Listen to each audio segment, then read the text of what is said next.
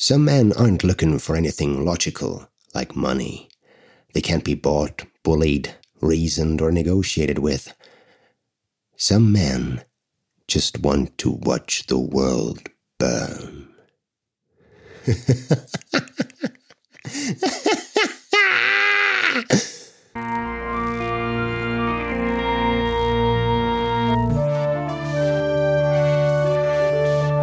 Lawbusters.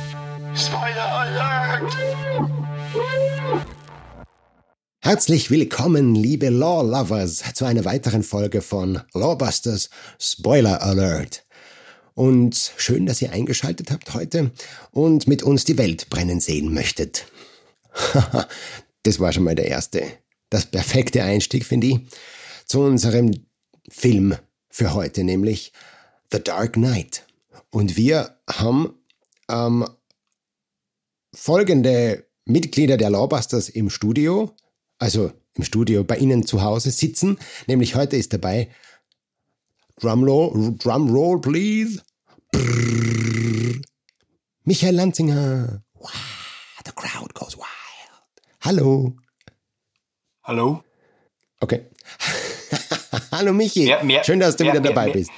Mehr kommt dabei nicht. Außer dann bei den Busts. Mehr kommt dabei nicht.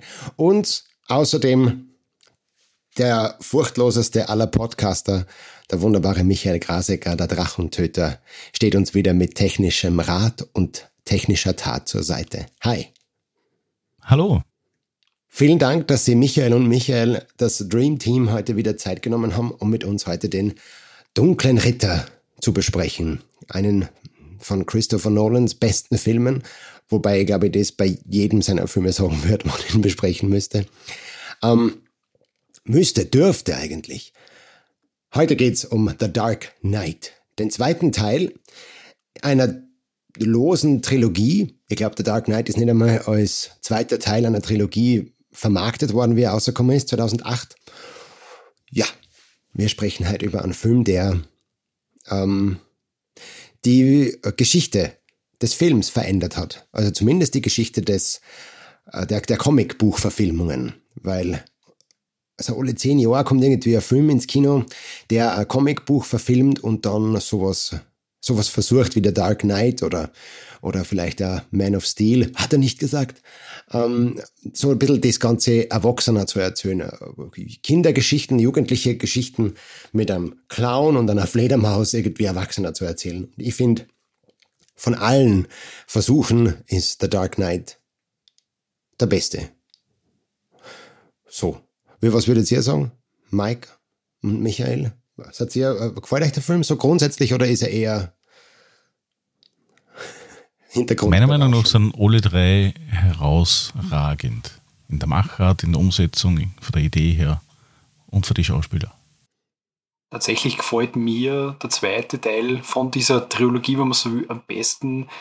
Liegt aber nicht so sehr an der Batman-Thematik, sondern eigentlich mehr an der Joker-Thematik und an den Heath Ledger, der einfach den Joker, ich glaube, am besten verkörpert hat seit der Jack Nicholson seiner Zeit. Ich glaube, na, das war nicht im zweiten Teil, sondern im ersten Teil von den Tim Burton-Filmen einfach da einen gewissen Standard fürs Kino gesetzt hat. Ja, mir geht's auch so. Es ist, es ist, glaube ich, sogar einer von meinen Lieblingsfilmen, so ganz grundsätzlich. Obwohl ich versuche, dass ich mir gerade die Filme, die ich so sehr mag beim ersten Mal schauen, dann ganz lang nicht anschaue. Ähm, ähnlich geht's mir zum Beispiel bei Firefly. Ich habe das letzte Mal so die ganze Staffel angeschaut vor acht Jahren oder so oder nur länger her, weil ich gern mein Gehirn dazu zwingen möchte, dass alles wieder vergisst, dass es wieder so ist, wie wenn es zum ersten Mal sehen wird. So ähnlich wie bei The Dark Knight. Ich habe ihn echt ganz lang nicht gesehen und habe mich dann sehr gefreut, wie ich man jetzt ähm, als Wiederauffrischung für diese Folge angeschaut habe, dass ich echt einige Sachen vergessen habe, einige Twists, einige Enthüllungen ähm, haben mich dann wieder kalt erwischt. Es ist erstaunlich, mein Gehirn ist ein Sieb. Ähm, und im Sinne des Mehrfachansehens von Filmen und Serien ähm, ist es ziemlich gut. Für alles andere weiß ich noch nicht genau, für das auf jeden Fall ist es cool. Wir haben schon gesagt, Dark Knight ist der zweite Teil einer losen Trilogie und es ist so ein, so ein Film, der in so vielen Hinsichten außersticht und in erster Hinsicht oder in das erste, was mir aufgefallen ist beim Schreiben des Skripts, war, dass äh, einer der Filme ist, der als zweiter Teil irgendwie besser ist als der, der erste Teil. Zumindest ist es für mich so und für, für einige Menschen im Internet auch, ist tatsächlich der Film ähm, besser als Batman Begins. Und das ist selten, weil, also, welche Filme fallen uns da ein, wenn wir mal so kurz brainstormen? Mir, als erster Film fällt mir immer ein, besser als der erste Teil, ist für mich immer Terminator 2. Irgendwie. Und Empire Strikes Back bei Star Wars. Sowieso allgemein zurück der beste die, Star Wars. Zurück in die Zukunft 2. Der hat zurück in die Zukunft. beeindruckt. Ja. Alien. Alien. Ähm, bei mir ist es auch Aliens irgendwie, ähm, wobei es ist immer so schwierig, weil ich, weil ich dadurch, dass ich jetzt sage, Aliens gefällt mir mehr, möchte ich nicht sagen, dass ähm, Alien oder der erste Terminator irgendwie schlechter sind, sondern äh, die haben halt einfach Meilensteine gesetzt. Alien hat in so vielen Hinsichten ähm, äh, ja, äh, neuen neuen Filmgrund erobert, genauso wie der Terminator.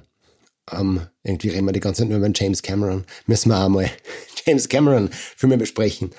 Ähm, ja, bei, bei dem Film jetzt, bei The Dark Knight, ist es für mich auf jeden Fall also, dass der zweite Teil irgendwie mehr außersticht. Auf jeden Fall noch mehr Unterhaltungswert hat, weil bei allen diesen Filmen, die wir jetzt ähm, aufzählen haben, ist es irgendwie so, dass ja ähm, jeder das heißt, wir auf einem sehr hohen Niveau sudern, wenn wir sagen, der erste ist nicht so gut wie der zweite. In der Hinsicht bewegen wir uns in ziemlich hohen Sphären. Der Film steht aber in andere Richtung auch noch ähm, den anderen Filmen, die es so gibt, voran, nämlich ähm, es ist wahrscheinlich der beste Film, der im DC-Universum spielt. Und ähm, wie es aussieht, wird es auch für längere Zeit so bleiben. da habe ich zwäng DC-Filme gesehen, dass ich das vollumfänglich beurteilen kann, aber grundsätzlich bin ich geneigt, dass ich dazu stimme. Ja, also ich habe jetzt auch nicht alle gesehen, weil man irgendwann einmal, ja, irgendwann war es für mich halt einfach auch gar, und ich dachte, die, die Filme mag ich mir gar nicht mehr anschauen, weil ich mich nur, ja, es, weil die meisten sind ja nicht so schlecht wie Suicide Squad, den man sich ja quasi ähm, täglich anschauen kann, als einfach grundsätzliche Belustigung. Ähm, wie, wie, wie falsch man einen Film machen kann und wie zerstückeln man, man kann. Ja, außerdem hat er einen Soundtrack, der Bände spricht, nämlich nicht, weil er so gut ist, sondern weil es so viel übertünchen wollte mit den, mit den vielen, vielen Songs. Suicide Squad hat auch seine Momente und sobald ich es gefunden habe, werden wir es gerne im Podcast besprechen. Werden wir es besprechen, genau. Ähm, ja. Sonst, ähm, zum Zeitpunkt der Aufnahme dieses Podcasts ist gerade The Batman mit dem ähm, Vampir, der zu einer Fledermaus wurde im Kino. Ähm, mir fällt gerade der Name nicht ein. Robert Pattinson heißt er, genau. Der Twilight Superstar, der jetzt ähm, offenbar der, ähm, wisst ihr das Fach, den Fachbegriff für Fledermausforscher? Ja. Na, ähm, auf jeden Fall hat er sich halt so Method Acting mäßig in diese Rolle so eingesteigert, dass er äh, ja, jetzt äh, Fledermaus-Experte ist. Ich habe den Film schon gesehen, ähm, aber über den unterhalten wir uns jetzt nicht. Wir, wir bleiben beim Christian Bale und beim Heath Ledger. Ähm, ich finde ihn vor allem deswegen so gut, weil er so voller praktischer Effekte ist, der Film. Außerdem ähm, ist er der erste die erste Verfilmung eines Comicbuches oder mit Comichelden, ähm, der über eine Milliarde Dollar eingespielt hat weltweit. Außerdem ist es der letzte Film, letzte volle Film vom Heath Ledger und ähm, er hat irgendwie einen Kultstatus erreicht, der, der Film. Es gibt, ähm, und das ist mein Gradmesser für Kultstatus, es gibt nur immer Leiberl im gedruckten EMP-Katalog vom Joker. Deswegen hat der Film für mich Kultstatus. Und für mich sticht der Film an und deswegen hervor, weil er nicht die Origin Story vom, vom Joker erzählt. Er erzählt die Origin Story vom Two-Face, ähm, aber nicht die vom Joker. Und das macht ihn für mich irgendwie auch special, weil ähm, das war das, das, das Ziel irgendwie vom Jonathan und vom Christopher Nolan, die den Film geschrieben haben, gemeinsam, die Brüder, die gesagt haben, sie möchten gerne den Joker als absolut als absolute Größe im Film haben und nicht als, ah, deswegen ist er so und er ist in ein Fass mit Säure gefallen oder er ist das und das gewesen, sondern er soll einfach da sein, er kommt von nirgends und ähm, ja, irgendwie im Film ist ja auch so, er geht auch nirgends hin. Er hängt ja nur so rum am Ende. Und ähm, ich habe mal als Vorbereitung für den Film äh, für die Besprechung dieses Films den Film einmal angeschaut und ein bisschen ähm, International Movie Database ähm, geschaut und ähm, versucht im Zuge dessen gute Lawbuster-Momente zu finden, die der Michael Lanzinger heute für uns dann ähm, ja, entdröseln oder rechtlich auf jeden Fall erklären wird. Dafür schon jetzt mal vielen Dank. Es wird einige ziemlich coole ähm, rechtliche Fragen geben, die mir beim Schauen eingefallen sind oder dann ähm, später beim Recherchieren. Äh, und bin gespannt, wie der Michael diese auflösen wird. Ich werde mein Bestes geben, wie immer. Sehr gut, sehr gut, das wissen wir und wir schätzen das sehr. Beginnen möchte ich ganz kurz mit ähm, ich glaube, für, für mich eine kurze Geschichte, die dafür steht, wofür der, der, der Christopher Nolan bekannt ist und warum seine Filme irgendwie auch so, äh, so extrem gut sind. Nämlich, ähm, mich, muss ich da ganz kurz ausholen, bei einem Film gibt es eigentlich immer eine äh, Second Unit. Also wenn es vor allem so große Tentpole-Filme sind wie Dark Knight oder halt andere sehr große Filme, es gibt eine Second Unit und die filmt alles das, wo der Maincast, die Stars und so nicht dabei sind. Also Außenaufnahmen, Landschaftsaufnahmen oder Actionaufnahmen, wo nur Stuntmen in Autos sitzen oder irgendwo vor der Kamera brennen und solche Sachen. Um, ähm, das ist die Second Unit. Die First Unit auf der anderen Seite, da sind die Stars dabei, die Schauspieler dabei, die man halt erkennt und da ist auch der Regisseur dabei.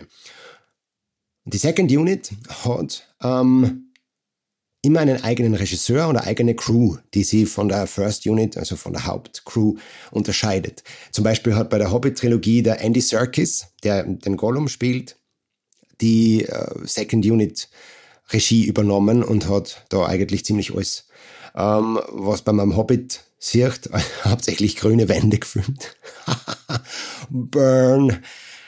Ähm, die Filme werden wir nie besprechen, hoffentlich, Michael hoffentlich. Die Herr der Ringe, da fühle ich mich nicht kompetent dafür, die, die zu basteln, aber äh, vielleicht der Kollege Utz Ferner, dass er da, dass er da was macht. Ja, ja also Herr der Ringe schon, aber nicht, aber nicht ein Hobbit. Um, mich ähm, fasziniert es gerade, dass der, dass der Gollum letztlich der Regisseur zum Teil war vom Herrn der Ringe. Das ist was, das habe ich nicht gewusst. Und es erklärt nichts, aber ist spannend. Ja, schau, dafür, das ist, äh, jetzt hast du unseren Podcast zu, äh, gut zusammengefasst. das erklärt danke, nichts. Danke. Aber spannend. Na, wir möchten früh erklären. Ähm, äh, warum ich die Geschichte jetzt erzählt habe mit Second Unit, First Unit und so weiter, ist die, dass es bei Dark Knight, der ja mehrere hundert Millionen Dollar gekostet hat, keine Second Unit gegeben hat, weil der Christopher Nolan jeden Take abgenommen hat. Himself. Der ist überall dabei gewesen und sich alles angeschaut. First hand. Und das irgendwie zeichnet ihn aus als ähm, teilweise besessenen und auf jeden Fall absoluten Profi in seinem Geschäft. Und ähm, ja, man kann, man kann den Menschen irgendwie nur bewundern. Äh, ich habe Gott sei Dank keine privaten Informationen über ihn und bin sehr froh, weil sonst müsste ich wahrscheinlich meine Meinung wieder mal äh, ändern. Aber so, rein von dem, wie er auftritt am Set, wenn man sich so hinter den Kulissen anschaut, behind the scenes Footage anschaut, er ist immer super gut gekleidet, hat meistens einen Anzug an, meistens einen Dreiteiler an, einen stylischen Schal, gute Frisur äh, und ist immer dabei. Finde ich cool. Ähm, das Einzige, wo er nicht Regie geführt hat, war bei den Heimvideosequenzen vom Joker, die äh, ja der Heath Ledger selber gefilmt hat und deswegen hat er sie auch selbst inszeniert und inszenieren dürfen. Und soweit hat ihm der Christopher Nolan vertraut, dass die gruselig sind. Und sie sind wahrscheinlich der gruseligste Teil äh, und der gruseligste Aspekt von dem ganzen Film irgendwie. Diese Heimvideosequenzen. Look at me. Wenn wir jetzt gerade so ein bisschen bei den ähm, Hintergründen sind vom Film, möchte ich gleich den ersten Bust lostreten, nämlich ähm, bei der Promotion für den Film sind ähm, äh, gebackene, also echte Torten verschickt worden an unterschiedlichste ähm, Redaktionen. Und diese Torten waren mit vibrierenden Handys äh, ausgestattet, also in, eingebacken waren Handys und äh, Kabeldeko ist so aus den ähm, Verzierungen rundherum herausgestanden, so dass ähm, die insgesamt gewirkt haben, diese Torten, wie ziemlich schlecht gemachte ähm, Bomben, Bomben, Bombenstimmung. Und ähm, das hat mich dann auf die erste Idee gebracht, ähm, was, was ist das, wenn man, wenn man eine, jemand, wenn man jemanden eine, eine doch Torte schickt, die eigentlich äh, eine Bombe ist. Also zumindest glauben die alle, es ist eine Bombe und rennen ähm, wild das Gebäude evakuierend hinaus und hoffen, dass nichts in die Luft fliegt. Ähm, Michael, wie würdest du das rechtlich einstufen, wenn ich dir jetzt eine Torte schicke, die tickt? Also ich würde zuerst einmal schauen, ob es eine Früchtetorte ist oder nicht, weil das für mich, also wenn es eine Fruchttorte ist, strafverschärfend ist, wenn es eine Schokotorte ist, war es mir wurscht. Ähm, auch wenn es vibriert äh, oder, oder tickt oder so. Aber grundsätzlich äh, ist das schon hart an der Grenze des Problematischen, weil wenn ich sowas schicke, ja, ähm, eine Torte ist natürlich keine Waffe, aber es könnte theoretisch, wenn es quasi so ausschaut wie eine Bombe, den funktionalen Waffenbegriff durchaus erfüllen. Das haben wir zum Beispiel sehr oft bei so täuschend echte Spielzeugpistolen oder so. Äh, und dadurch kann es durchaus sein, dass man da theoretisch als Staatsanwalt, als Staatsanwältin auf die Idee kommen könnte, na ja, ähm, wir könnten da ja eine Art von Drohung annehmen. Also Drohung, Paragraph 107 Strafgesetzbuch, ähm, wann der Täter nämlich die Absicht hatte, das bzw. die Opfer in Furcht und Unruhe zu versetzen. Ja. Wobei es jetzt nicht unbedingt notwendig ist, dass man tatsächlich in Furcht und Unruhe versetzt wird, sondern es soll nur die Absicht bestehen. Ja. In dem Fall äh, wird man wahrscheinlich rauskommen, wenn man sagt, okay, das war ein, ein schlechter Scherz sozusagen, ein Promo. Äh, da hatte ich natürlich nicht die Absicht, dass ich jemanden in Furcht und Unruhe versetze. Ähm, kann aber zum Verteidigen durchaus schon spannend werden. Die alternative Möglichkeit war, man sagt, na ja, das ist eine tickende Torte, eine schlecht gemachte Bombe sozusagen wieder aus einem Film. Das kann ja nur ein absolut untauglicher Versuch sein. Also quasi das, das hätte von vornherein nicht funktioniert. Ähm, auf das jedoch zu verteidigen, aus meiner Sicht schwierig. Also da haben sie sich rein rechtlich gesehen durchaus ein bisschen ausgelernt. Finde ich natürlich auch, aber irgendwie jede Publicity ist gute Publicity, offenbar. Ich habe dann auch noch gelesen, dass ähm, in China der Film verboten ist oder zumindest war, als er rausgekommen ist. Ähm, hat sicher einige Gründe, auf die wir jetzt nicht eingehen, aber äh, die Chinesen sind ja auch nicht blöd und wollen vor allem auch ziemlich äh, gern gute Filme schauen. Deswegen ist dieser Film zu einem der am meisten raubkopierten Filme überhaupt geworden in China.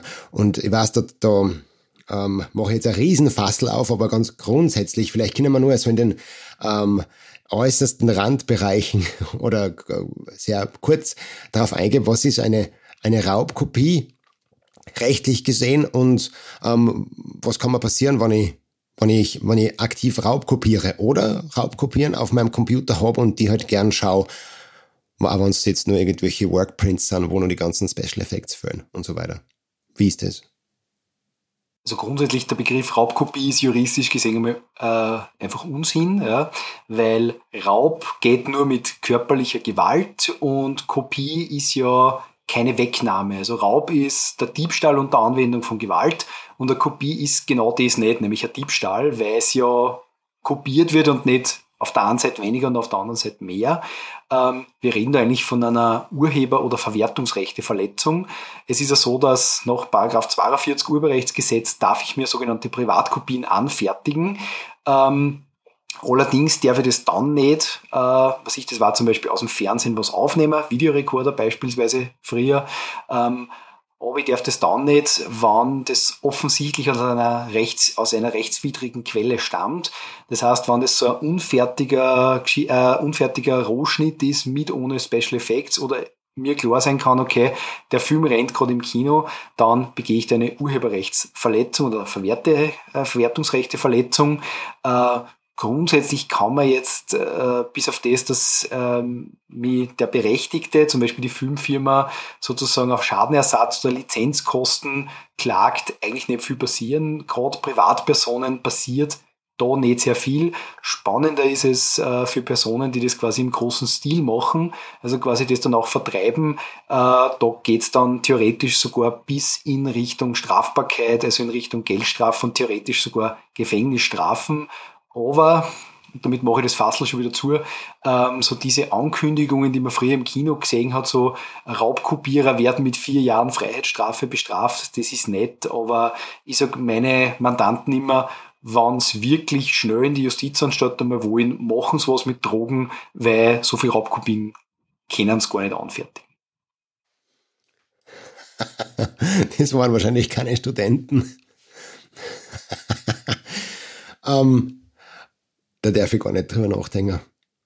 Uh, ja, okay, cool. Uh, danke. Also uh, als, als Student, wenn man, wenn man viel, viel äh, sich overlädt und viel, also streamen ist nur wieder eine andere Frage, ja. Aber wenn man sich viel overlädt als Student, also es macht jetzt nicht die Masse. Es ist nicht so, dass man sagt, okay, ab, ab so und so viel Terabyte hat man dann ein Problem. Nein, es ist halt natürlich mit den Verwertungsrechten, mit den Lizenzgebühren wird es problematisch irgendwann einmal, aber sonst an sich nicht. Ja. Also okay. als Student wird man nicht ins Häfen gehen. Das heißt, ich kann weiterhin ähm, die Filme, die ich in meinem Kino anschaue, mit dem Handy mitfilmen und mir das dann daheim nochmal anschauen. Ah, das würde ich wieder nicht machen, weil das eben eindeutig keine Privatkopie ist, weil aus einer offensichtlich rechtswidrigen Quelle, weil das Kino eben nicht dafür gedacht ist, dass man aufnimmt. Ich falle aus allen Wolken. Ja. Und hoffe, dass mich der Batman mit seinem Spanngurt auffängt.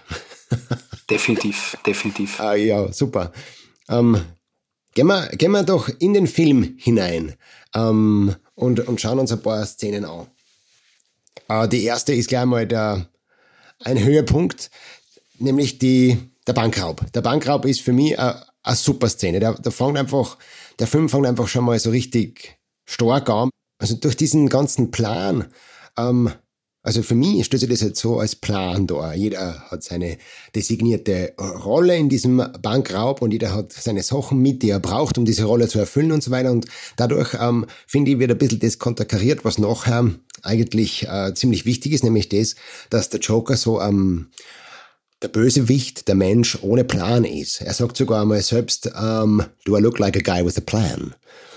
Und ähm, irgendwie musste dann da, darauf die Antwort sein, äh, ja, irgendwie schon. Ähm, er, er, er stellt sich zwar selbst so dar, als ob er der Chaotic Neutral ähm, war, der halt irgendwie tut, was halt gerade passiert und ob er stirbt oder lebt, ist irgendwie alles so ein bisschen ähm, ja, Teil von dem, was er ist. Auf der anderen Seite ist es aber so, dass er eben diesen Bankraub ähm, inszeniert. Apropos Bankraub inszenieren, ähm, der Drachentöter hat mir darauf hingewiesen und ähm, das ist natürlich ein ganz wichtiger Punkt. Man muss dazu sagen, einige Szenen in diesem Film sind mit äh, IMAX-Kameras gefilmt worden. Nur dazu, ähm, das war, es hat äh, vier IMAX-Kameras ums Kopf in den Film und eine haben Draht. Das waren irgendwie die einzigen vier, die es gerade auf der Welt gegeben hat. Und bei der äh, langen ähm, Verfolgungsjagd in den unterschiedlichen Trucks und so, wo dann der Joker den ähm, Harvey Dent quasi äh, kidnappen mechert, da haben sie äh, offenbar, also laut den Aufzeichnungen im Internet, eine dieser IMAX-Kameras kaputt gemacht. Aber man sieht das sogar noch in einer Aufzeichnung. Also man kann es wirklich nachschauen, dass da, da beim Verfolgungsjagd Jeep äh, etwas zerborsten ist. Ja. Ich meine, es war ja wirklich wild, wenn man sich diese Behind-the-Scenes-Aufnahmen anschaut. Äh, es ist, es ist zwar alles kontrolliert und alles ziemlich sicher, aber es schaut einfach wild aus. Da explodieren Sachen wirklich und das äh, Batmobil springt da von einem Auto runter und so. Äh, und die sind ziemlich schnell unterwegs auch für das, dass das ein Film ist. Also es ist echt nicht ohne. Und ja, da haben sie halt eine von diesen IMAX-Kameras kaputt gemacht. Aber äh, sollte der Film jemals in Österreich wieder in die Kinos kommen, muss man sich dann unbedingt, glaube ich, in den Kinos nur mal anschauen, um diese IMAX-Qualität wirklich im, im, vollen Umfang genießen zu können. Ähm, ja, ich war beim Joker, Man with a Plan, ja, vor allem auch deswegen, weil nachher dann ähm, sieht man ja auf einem, äh, er hat auf einem Notizblock äh, Sachen aufgeschrieben, die er den Passagieren auf den Fähren sagt. Ähm, er trat Videos, die irgendwie auch nach einem gewissen Plan ablaufen. Ähm, und er muss auch in einer Szene unbedingt wissen, wie spät es ist, ähm, um irgendwie das Timing einzuhalten, um, mit den Zeitbomben, mit denen er die Rachel und den Harvey umbringen mich hat und so weiter. Also es sind immer wieder so Sachen dabei, die irgendwie doch darauf hinweisen, dass er nicht unbedingt gar keinen Plan hat. Der Mr. Joker. Ähm, ich habe das in meinen Aufzeichnungen genannt. Ähm, Counterpoint Foreshadowing. Und das ist natürlich ein kompletter Blödsinn. Aber es wird auf jeden Fall genau das Gegenteil von dem gesagt, was eigentlich die ganze Zeit passiert. Ähm, ich bin jetzt komplett verwirrt ähm, und das passt also. Und ich hoffe, dass alle Nachlaufers, die ganz verwirrt sind, ähm, weil ich einfach glaube, dass alles, was uns nicht umbringt, einfach nur komischer macht. Ach, ich liebe es, den Film zu zitieren. Das nächste Mal mache ich es wieder auf Englisch. Versprochen.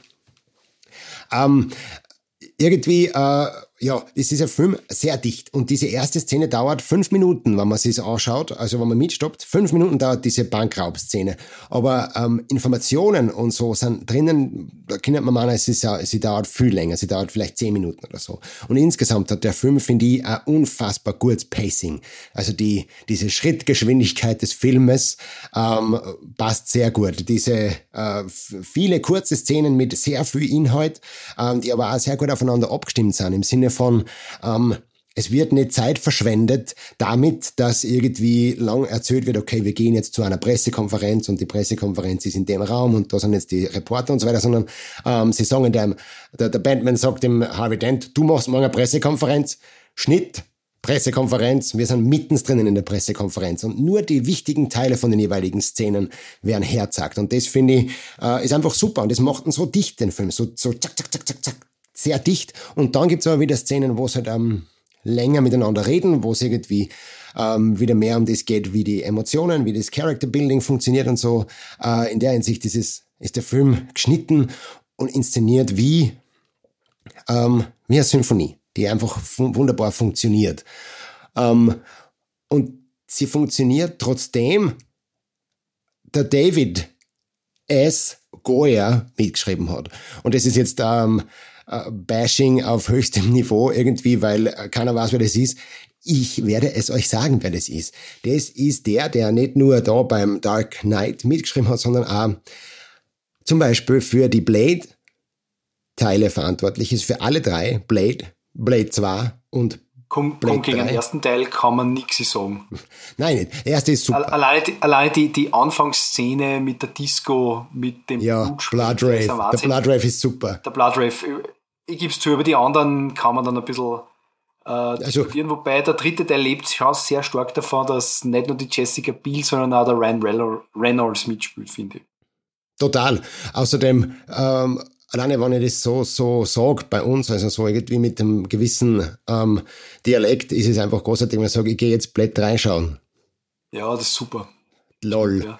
Lol. Auf jeden Fall hat der David S. Goyer, ich habe mir doch den Namen kenne und äh, ich kenne ja wirklich, der hat auch die Storylines von einigen Call of Duty Spielen ähm, auf sein Konto zu verbuchen. Er hat Man of Steel geschrieben, er hat Batman vs. Superman geschrieben und, äh, und jetzt haltet euch bitte fest in euren Ohrensesseln, er ist verantwortlich für Terminator Dark Fate. Dafür. Der letzte Teil, den es gibt für Terminator. Wo die Linda Hamilton wieder mitspielt. Ah, okay. Ja, es Wo ist der bessere von den letzten Terminator, die rausgekommen sind. Es tut mir leid, aber nein. I beg to differ. Nein, du kannst nicht. Passt besser. du kannst nicht sagen, am Anfang gleich was dann fünf, vier Filme geht es nur darum, dass der John Connor überlebt und der macht in der, im Vorspann bringen sie ihn um. Ja, man muss fairerweise sagen, es wurde auch angemerkt, dass der letzte Teil, der gedreht worden ist mit Schwarzenegger, eigentlich der offizielle dritte Teil sein sollte. Alle anderen werden wieder rausradiert. Ich glaube, Alien war ja auch so eine Diskussion in der Richtung. Ja. Aber das geht zum anderen Thema und zum anderen, zu einer anderen Episode, für es war. Ich finde es ja. nur, also ich finde es halt einfach, äh, die Filme, die ich jetzt auftritt habe, vor allem so Man of Steel, Batman vs. Superman, sind wirklich Filme, die, ähm, ja. schlecht waren. Äh, die äh, schlecht ja, ich sagen. die vielleicht nicht so gut waren wie der Dark Knight oder ja. Erfolge von EastEnders. Auf jeden Fall ähm, ist es schräg und äh, man muss ja dazu sagen, der David S. Goyer ist also eigentlich, der kann der kann das schon, was er, was er macht, beruflich. Also der kann äh, Drehbücher schreiben, der weiß, was er tut. Der war ein Schüler vom, ähm, vom Sid Field, dem, dem ähm, Drehbuchguru in, in Hollywood, einen, einen von den Boah, die es da gibt, die halt quasi auf der ganzen Welt äh, Screenwriting-Workshops geben haben und so. Leider ist der, der Sid Field schon gestorben. Ähm, aber grundsätzlich weiß der eigentlich, was er macht und trotzdem hat er sich, wie, wie, der, wie der David S. Goyer sich den Film angeschaut hat und sich dann selber in den Schlusscredits gesehen hat, hat er gesagt, I can't believe my name is on a movie this good. und das finde ich irgendwie bezeichnend. Das habe ich äh, sehr lustig gefunden. Deswegen jetzt dieser unglaublich lange Schwenk. Das ist eine gute Selbstreflexion, finde ich. Gute Selbstreflexion. Ähm, apropos Selbstreflexion, ähm, was mich ich gefragt habe beim Schauen dieser Sequenz, ähm, wie ist eigentlich, was ist eigentlich ein Bankraub im österreichischen Recht? Ähm, da gibt es ja keinen Paragraphen dafür, Paragraph so und so, Strafgesetzbuch Bankraub. Oder gibt es denn schon? Habe ich den überlesen? Nein, es gibt eine kurze und eine lange Antwort. Also die kurze Antwort ist, Bankraub im österreichischen Recht ist strafbar. Äh, die lange Antwort ist mit Paragraph gespickt. Ähm, ich habe mir das natürlich angeschaut. Ja. Ähm, meiner Meinung nach ist das Ganze ein Raub, weil versucht wird, mit Gewalt oder einer gefährlichen Drohung, was ja beides der Fall ist in Wirklichkeit, ähm, sich äh, Barmittel, also in dem Fall Geld, einfach anzueignen, also sich zu bereichern. Das ist ganz wichtig bei diesen Eigentumsdelikten. Ähm, und wie gesagt, Diebstahl ist immer das, wenn ich was nimm und dabei an, dabei an sich keine Gewalt setze oder keine, keine gefährliche Drogen setze. Bei Raub ist das eben was anderes. Äh, wobei ich da sogar der Meinung bin, es könnte ein schwerer Raub sein, Paragraph 143 StGB, weil einerseits unter Mitwirkung anderer Personen, also äh, Paragraph 12 StGB, also Mittäter beziehungsweise mit Waffen. Ähm, Lustig ist, äh, habe ich gelesen äh, in der Vorbereitung, dass äh, der Raub in Konkurrenz zum Hausfriedensbruch steht, nach Paragraph 109 StGB. Das ist quasi, wenn man wo einfach eindringt, wo man, mit, wo man nicht hin darf. Also das heißt, es war in dem Fall wahrscheinlich schwerer Raub plus Hausfriedensbruch bei der Bank. Wenn man jetzt sagt, man geht nur einbrechen, also quasi man schleicht sich in der Nacht hin und tut den Tresor da quasi aufbrechen oder aufbohren, dann war das meines Erachtens, wenn man ein Behältnis öffnet, ein Einbruchsdiebstahl nach 129 StGB. Ausgezeichnet. Das wäre meine nächste Frage gewesen, weil das so prominent ähm, auch in der Szene vorkommt, wo einer äh, eben mit einem Tres in den Tresor, in die Tresortür reinbohrt, sozusagen. Das wäre die nächste Frage gewesen. Okay. Also Hast du schon Tresor, äh, Tresorbohr quasi. Tresorbohrer, ja, ich mein, genau. Ich meine, da, da, der Tresor ja auch was, äh, auch was kostet, ist das wahrscheinlich zusätzlich nur Sachbeschädigung. Ah ja. Und wenn ich dann mit der Pumpgun in die Decke der Bank schieße, äh, ist, ist das, auch Sachbeschädigung. Ja. Ist auch Sachbeschädigung, ja. Ähm, wird wahrscheinlich alles gemeinsam angeklagt werden. Das schwerste Delikt gefühlsmäßig ist jetzt aber trotzdem der schwere Raub. Also das wird dann konsumiert beziehungsweise im Strafrahmen entsprechend berücksichtigt. Das ist ja nicht so wie in Amerika, wo man dann sagt, naja, das eine Delikt, das sind so und so viele Jahre, das andere so und so viele Jahre, das rechnen wir zusammen und dann kriegen die Leute so zwischen 300 und 500 Jahre, sondern bei uns wird immer geschaut, was ist der schwerste Strafrahmen und nach dem verurteilt man dann. Nach Paragraph 28 StGB ist da die entsprechende Norm dafür. Für diese quasi Form der Zusammenrechnung. Ja, aber das heißt, das ist, da geht es wirklich nur um das physische Eindringen in die Bank, so gesehen. Genau. Wenn jetzt äh, via äh, Online-Einbrich oder was und dann die Bank ausraub, ist ja das dann wieder was anderes, oder? Uh, Online-Einbrechen ist Paragraph 118a StGB, das ist das Hacking, ähm, beziehungsweise so am Geheimnisverrat trauen, beziehungsweise Paragraph 126a StGB, das ist Datenbeschädigung. Und es geht tatsächlich mehr in Richtung Betrug eigentlich. Also so, wenn ich, wenn ich mir quasi schaue, dass ich da irgendwie unter, unter Vorspiegelung falscher Tatsachen was hole, das ist mehr äh, Paragraph 142 Betrug. Ich habe noch einen Zwischenruf zwischen äh, Bank und Tresorwand. Ähm, hätte nämlich nur eine, ist mir nur was aufgefallen. Das sind so, diese Fragen, die kommen dann immer, das ist wie diese äh, Frage in der letzten Folge beim Truman ähm, mit, den, mit der mit der Frau, die, die vielleicht Prostituierte ist, weil sie bezahlt wird dafür, dass sie als Schauspielerin mit einem Truman schlaft. Die kommen einfach so. Und da ist jetzt, jetzt ähm, die Frage gewesen, der Lau, dieser chinesische Businessman, der das ganze Geld von den Mafia-Bossen von Gotham äh, in sich vereint hat sozusagen, sitzt am gegen Ende des Filmes auf diesem, zumindest auf der Hälfte von dem ganzen Geld, also ein riesengroßer Geldberg. Der Joker steht davor, äh, schüttet Benzin über diesen Berg Geld und nimmt dann die, äh, die Zigarre vom Tschetschenen und wirft auf den Haufen Geld und das fängt zum Brennen an. Sagt dann eh zum Tschetschenen, du mach dir keine Gedanken, ich verbrenne eh nur meine Hälfte vom Geld, ähm, was natürlich total beruhigend ist in der Situation. Auf jeden Fall ist mir dann die Frage gekommen, ähm, der vernichtet ja einen Haufen Kohle. Ähm, also er zieht Kohle an. Heute läuft der Schmäh. Also er verbrennt Geld. Ähm, ist die, und dann haben wir gedacht, das ist doch auch in irgendeiner Weise rechtlich relevant, weil das, also ich habe mir nicht vorstellen können, dass das, dass das so einfach geht. Michael. Tatsächlich ist das so die ziemlich lawbastigste Frage, glaube ich, die mir aufgeben hast in der Vorbereitung. Ich habe das gemacht wie jeder gute Jurist und habe einfach mal googelt und bin tatsächlich auf was gestoßen. Und zwar, es ist, es gibt wirklich eine Norm dazu, wie das ist, wenn man Geld nämlich vernichtet. Und zwar ist es so, es gibt Paragraph 82b des Nationalbankgesetzes in Österreich und Geld vernichten darf nur die Nationalbank. Also wir reden jetzt von den Geldscheine. Jetzt, wer was mit dem Geld tut, das ist eine andere Frage, aber trotzdem, Geld physisch vernichten darf nur die Nationalbank und Max Mack, jetzt hält euch fest, wenn man mehr wie 15.000 Euro vernichtet und nicht die Nationalbank ist, dann kann man von der zuständigen Verwaltungsbehörde mit einer Verwaltungsstrafe von bis zu 2.000 Euro bestraft werden. Also insgesamt sind dann bis zu 17.000 Euro weg. Allerdings nur dann, wenn das nicht unter eine schwerere Straftat fällt. Das könnte jetzt zum Beispiel sein, wenn ich mir das Geld vorher genommen habe, dann war das Diebstahl. Eventuell könnte es sogar in Richtung Sachbeschädigung nach 125 StBG gehen. Ähm, weil die Geldscheine an sich ja vom, vom Materialwert nicht so viel wert sind. Also tatsächlich, ja, es ist verboten, aber es ist eigentlich nicht gerichtlich verboten, sondern es ist eine Verwaltungsstrafe.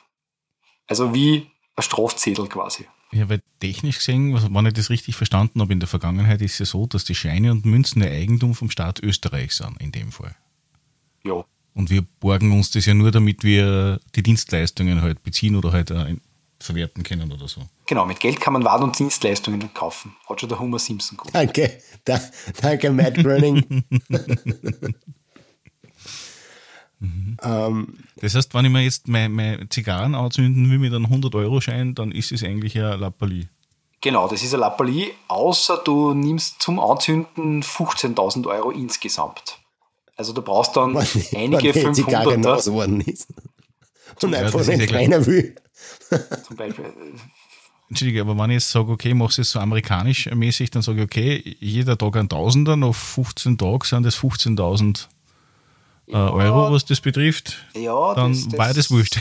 War der fortgesetztes Delikt, ja. Nein, es war da wahrscheinlich ein fortgesetztes Delikt. Also wenn, wenn die Deliktsausübung schon inhärent die Fortsetzung hat, dann, ja, also gangert schon. Aber wie gesagt, es ist, äh, Verwaltungsbehörden, das ist, das ist ja kein Offizialdelikt. Das heißt, das müsste wer draufkommen. Und also es ist ja wahrscheinlich kein Problem, wenn ich jetzt zum Beispiel im Laufe meines Lebens immer wieder meine Hosen wasche und da immer wieder Geld drinnen ist und das halt nach dem Waschen kaputt ist und das so, wenn ich dann, weiß ich nicht, 85 bin, äh, komme ich drauf, das gibt's nicht, jetzt habe ich 15.000 Euro verwaschen. Und dann kommt dann nicht plötzlich die, die, die Verwaltungsbehörde und sagt, so mein lieber Freund, mein lieber 85-jähriger Maximilian M. Punkt aus datenschutzrechtlichen Gründen wurde der Name zurückgehalten. Ähm, jetzt zahlst du aber 2000 Euro, wenn du, die, wenn du so deppert bist und dein Wäsche nicht auslasst, bevor du es waschst. Tatsächlich wird das so nicht passieren, ja. Das heißt, also, ich kann aber jetzt wieder ruhig schlafen.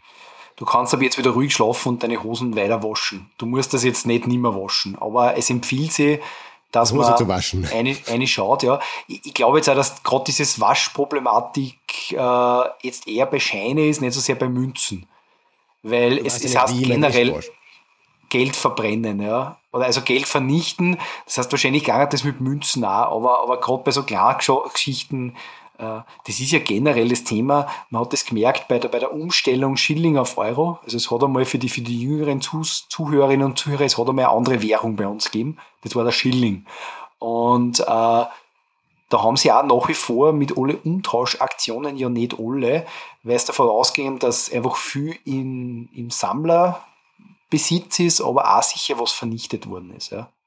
Aber der langen Antwort kurzer Sinn ist, na, man darf nicht einfach Geld verbrennen.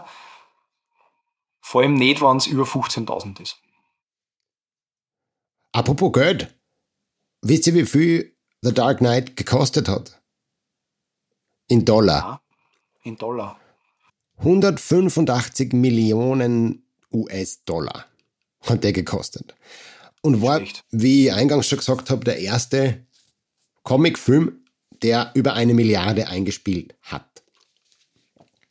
Äh, und äh, einer von den Gründen, warum der Film so teuer war, war glaube ich, ähm, folgender. Der Bad Bunker, weil die Bad Cave ist es ja nicht, der ist ja die, die, die Wayne Mansion ist ja gerade kaputt nach Batman Begins und wird renoviert. Und deswegen gibt es ja die Bad Cave gerade nicht in der Form. Jetzt hat er einen Bunker und dieser Bunker ist ähm, sehr ästhetisch ansprechend mit diesem äh, ja, sehr ausgedehnter, riesengroßer Raum, der an der Decke durchgehend beleuchtet ist mit äh, ziemlich hellem Licht. Und dieses Licht ähm, ist, das war echt, das waren 300 Einheiten, also 300 solcher Quadrate mit jeweils sechs Glühbirnen zu jeweils 800 Watt. Und das sind insgesamt feierliche 1,44 Megawatt für diese Deckenbeleuchtung, die verbraucht worden sind. Ähm, Warum? Warum? Ja, ich glaube. Was? War, war das deswegen? Sagen, hätten sie es ein paar Jahre später dreht in der EU, da hätten sie nur mehr LEDs verwenden dürfen. Ja, genau. War, war, das, war, das, war das irgendwie, also, äh, und, und wie viel von den 185 Millionen Dollar waren jetzt die Glühbirnen? 100. Wahrscheinlich die Hälfte. ah, okay. Ja, 100 Millionen Dollar war die Deckenbeleuchtung. Ja. Und äh, 80 Millionen Dollar war das äh, Honorar von Christian Bale. Der Rest ist ziemlich einfach gewesen. Deswegen nur das war alles, war, war alles andere, ja. ja genau. Na, dann, dann ist auch das logisch mit dem Geldverbrenner, ja. Übrigens könnte man jetzt noch darüber diskutieren, äh, ob jetzt Dollarverbrenner in Österreich strafbar war. Da bin ich mir nämlich nicht einmal so sicher. Weil die Verwaltungsstrafe, glaube ich, nur für Euro gilt. Also ah, für, für National, also ja, Nationalbankgeld. Und das war früher im Schilling gewesen und jetzt Euro. Aber ja, äh, das werde ich mir separat einmal anschauen und dann niemals aufklären. Beim, ja, sehr gut. Beim nächsten Bankraubfilm werden wir darauf ganz nahe eingehen. Passt, passt, passt. Um, Oder wenn wir mal Richie Rich besprechen. Richie Rich. Why so serious? Ganz genau. Das war, das war der Spruch damals. Und damit habe ich jetzt übergeleitet in ähm, in die nächste Sequenz, nämlich die, äh, die, die, glaube ich, also die mir irgendwie ziemlich taugt hat zu recherchieren, herauszufinden und auch ähm, einen kleinen Twist in unserem, in unserer Folge für diesen äh, für diesen Podcast bereithält, nämlich folgendes. Es geht jetzt um einen Heath Ledger als Schauspieler, der den Joker spielt. Es gibt unendlich viel Fakten, Infos, Trivia, Informationen über den Joker vom Heath Ledger über den Heath Ledger Server. Ähm, ich finde, dass da alles richtig grand ist. Wie er gespielt hat, was passiert ist. Ähm, und ich werde auf diesem Hügel sterben, wenn es sein muss. Und möchte gern erklären, warum.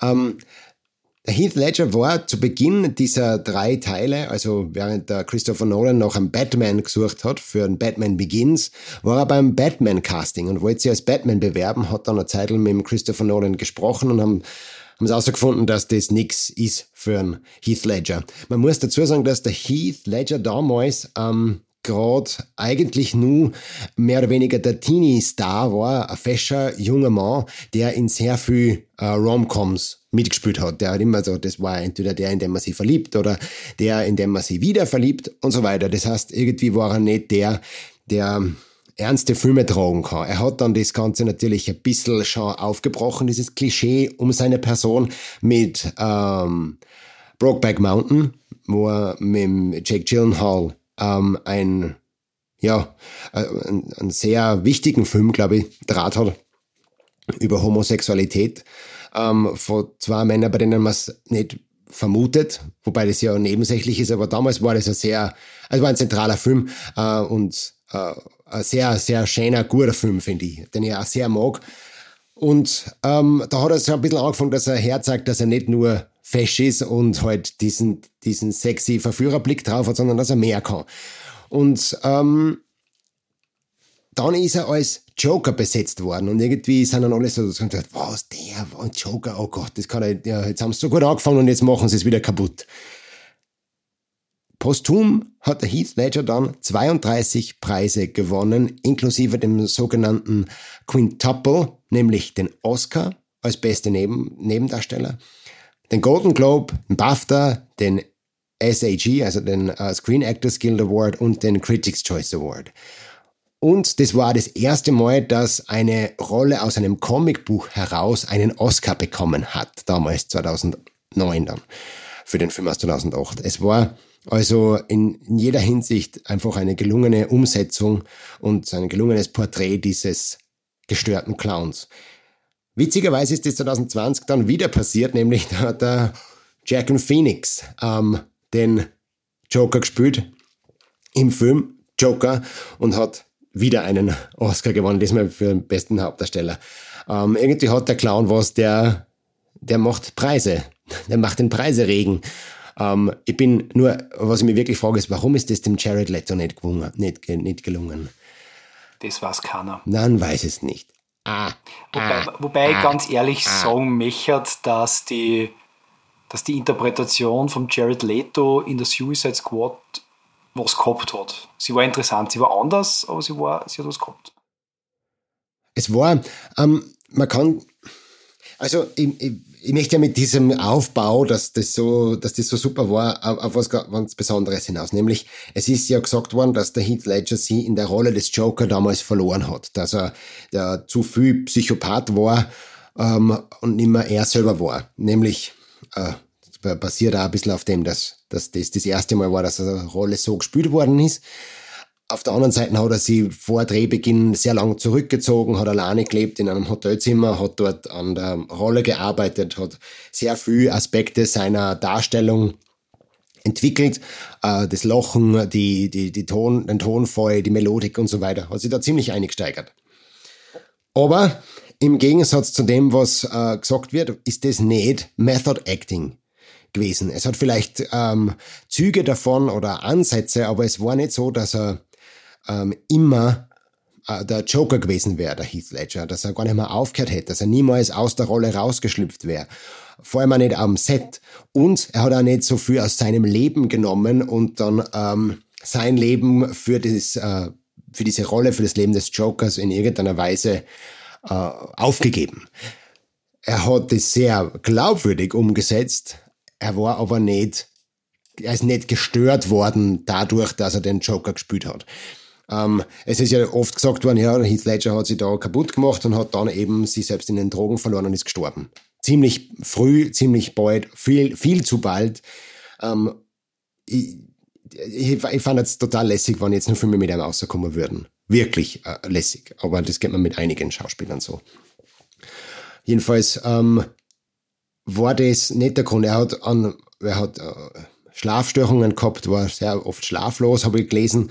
Ähm, ich habe aber auch Interviews gefunden mit äh, Co-Stars aus dem Film The Dark Knight, in dem äh, die, die gesagt haben, ähm, der Heath war super drauf und äh, zum Beispiel die Szene mit dem, mit dem Bleistift am Beginn, der Magic Trick, da war es tatsächlich so, dass, ähm, äh, dass, dass er da irgendwie halt, dass das eine lustige äh, das ist ein lustiger Dreh war, in dem er immer wieder Scherze gemacht hat.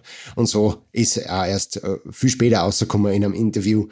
Auf jeden Fall war das nicht so, dass man sagen kann, dass, die, dass der Joker Grund war dafür, dass der Heath Ledger gestorben ist. Das kann man tatsächlich eindeutig als Gerücht abhacken und wegschirben. Das war mir wichtig, dass ich das so sage, unvoreingenommen äh, ähm, nur mal auf das Thema eingehe. und weil wir gerade bei dem äh, Punkt war mit dem Magic Trick, mit dem Bleistift, diese Szene hat tatsächlich zwei Tage gebraucht, um äh, erfolgreich gedreht zu werden und 22 Takes.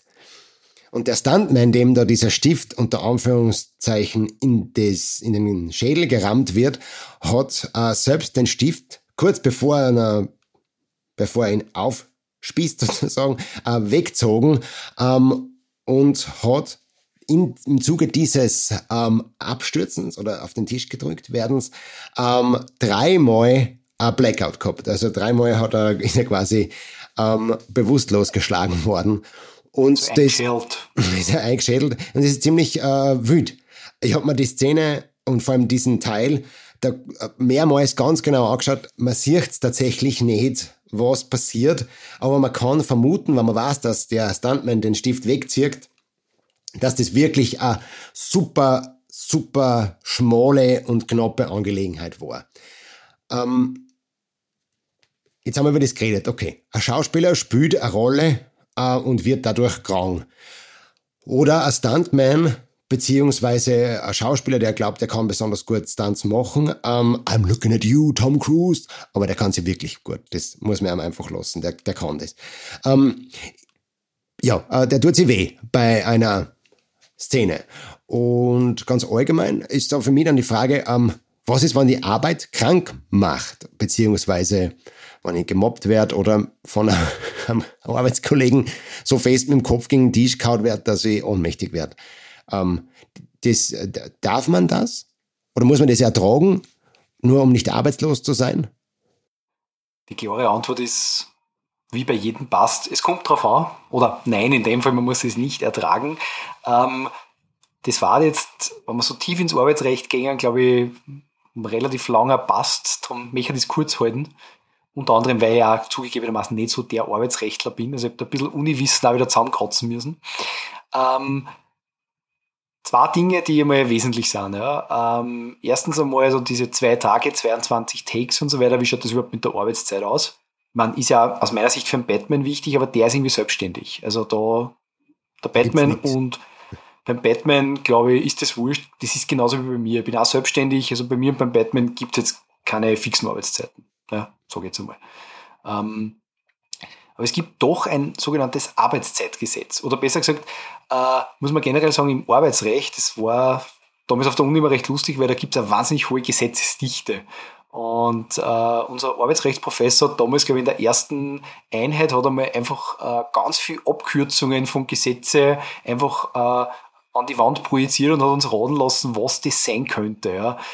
Ähm, es gibt immer Arbeitsverfassungsgesetze, Angestelltengesetz und so weiter und so fort. Ja. Und es gibt auch natürlich ein Arbeitszeitgesetz, wo tatsächlich verschiedene Arbeitsmodelle drinnen geregelt werden. Grundsätzlich ist es so, normal sind acht Stunden äh, täglich bei 40 Wochenstunden, kann aber in einem Kollektivvertrag, Kollektivverträge sind so spezielle äh, Regelungen, die es an sich nur im Arbeitsrecht gibt, sonst eigentlich nirgends bei uns im Gesetz, ähm, kann aber anders geregelt werden, also besser geregelt werden, zum Beispiel nur 38,5 Stunden. Und wenn man von der Arbeitssicherheit selber spricht, gibt's ist ASCH, ist Arbeitnehmerinnen-Schutzgesetz. Ähm, zusätzlich kann es natürlich immer wann notwendig betriebsinterne Vorschriften geben. Ähm, und da hat mir der Paragraph 3 beim Vorbereiten recht gut gefallen. Der Paragraph 3 ASCH, äh, also Arbeitnehmerinnen-Schutzgesetz, ist eine allgemeine Schutzpflicht, die neben der Gesundheit auch die Würde betrifft. Das heißt, äh, der Arbeitgeber hat im Prinzip alles zu tun, damit die Arbeitnehmerinnen und Arbeitnehmer an der Gesundheit äh, geschützt werden, also nicht krank werden, nicht verletzt werden, aber auch, dass ihnen eine würdevolle Arbeit da entsprechend zur Verfügung steht oder, oder möglich ist. Äh, weitere Vorschriften haben wir dann zum Beispiel im Mutterschutzgesetz äh, bei Vorschriften hinsichtlich der Schwangerschaft, äh, wo es dann zum Beispiel das Verbot der Nachtarbeit gibt, das Verbot der Schwerarbeit und so weiter, um einfach da die werdende Mutter und auch das Kind äh, nicht zu gefährden. Und Ja, also ich glaube, dass das bei dem Stuntman wahrscheinlich das Mutterschutzgesetz nicht so problematisch war. Ähm, aber natürlich Arbeitszeitruhegesetz, also ich bin da jetzt in der, in der Filmbranche nicht so sehr in, informiert, aber das ist natürlich auch ein großes Thema, weil da oft sehr lange gedreht wird. Also was man immer so hört, die Leute dann schon, was ich wann aufstehen müssen, weil es dann in der Maske sind und so weiter. Also das ist nicht unspannend, ähm, wobei es da sicher in Hollywood ein bisschen andere gesetzliche Regelungen gibt. Und ja, solche Geschichten wie, wie Mobbing oder, oder wann, wann mir jetzt sozusagen ein Arbeitgeber, ein Arbeitnehmer, ein Kollege äh, K.O. schlagt, ähm, das ist indirekt natürlich auch vom Arbeitnehmerschutzgesetz umfasst, aber ist im Wesentlichen dann Sache des normalen Strafrechtes und des normalen Zivilrechtes. Ja. Also wenn da irgendwer Tätigkeiten setzt oder auch Mobbing macht, dann sind einmal die Personen, die das dann, also die Täterinnen und Täter dran äh, und man kann erst sekundär in Arbeitgeber äh, entsprechend Vorwürfe machen. Aber natürlich da äh, gewisse Dinge sind durchaus möglich. Ja.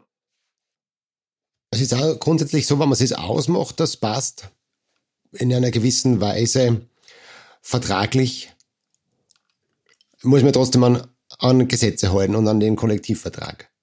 Ganz genau. Also es ist ja so, es gibt äh, im, im, im Arbeitsrecht gibt so diesen, diese Normenkatalogspyramide. Da haben wir zuerst quasi ganz oben das Verfassungsgesetz, auch ein Arbeitsverfassungsgesetz.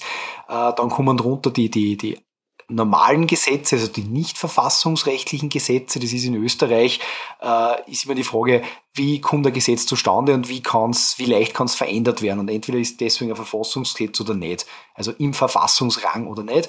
Äh, dann drunter unter die Gesetze gibt es eben dann die Kollektivvertragsregelungen äh, und dann gibt es quasi die einzelnen Arbeitsverträge beziehungsweise noch betriebliche Übungen äh, oder Betriebsvorschriften, die so ein bisschen dazwischen sind. Und es kann das untere, also quasi das, äh, der Kollektivvertrag zum Gesetz kann immer günstiger sein, darf nicht irgendwie enger sein oder nicht irgendwie strenger sein, ähm, aber grundsätzlich muss man sich an die Gesetze halten. Das heißt, man kann im Arbeitsrecht weil es letztlich Vertragsrecht ist, relativ viel ausmachen, ähm, aber gewisse Dinge sind eben nicht erlaubt. Das heißt also, im Grunde ist es auch trotzdem problematisch, wenn, wenn sich der Heath Ledger mit Christian Bale ausmacht, dass er in der Verhörszene tatsächlich einfach eine ins Gesicht boxen soll, damit er es ein bisschen besser spülen kann, die Szene. Ja, ich meine, da ist wieder das Problem, das hat wahrscheinlich nichts mit, mit dem Vertrag oder nichts mit Film zu tun, sondern das haben sie die zwar ausgemacht. Ähm, ist natürlich meines Erachtens eine gewisse äh, Schutzpflicht vom Arbeitgeber schon da. Ist die Frage, ob der das gewusst hat. Da sind wir ein bisschen bei diesem, ich sage jetzt einmal fast Fußballproblem. Nämlich, inwieweit kann man in eine Körperverletzung äh, einwilligen. Das ist ja zum Beispiel beim Fußball, wenn gefault wird, ist einmal die Frage, ist das jetzt eine Körperverletzung oder kehrt das quasi zum Sport dazu? Muss, man, muss ich das quasi in Kauf nehmen?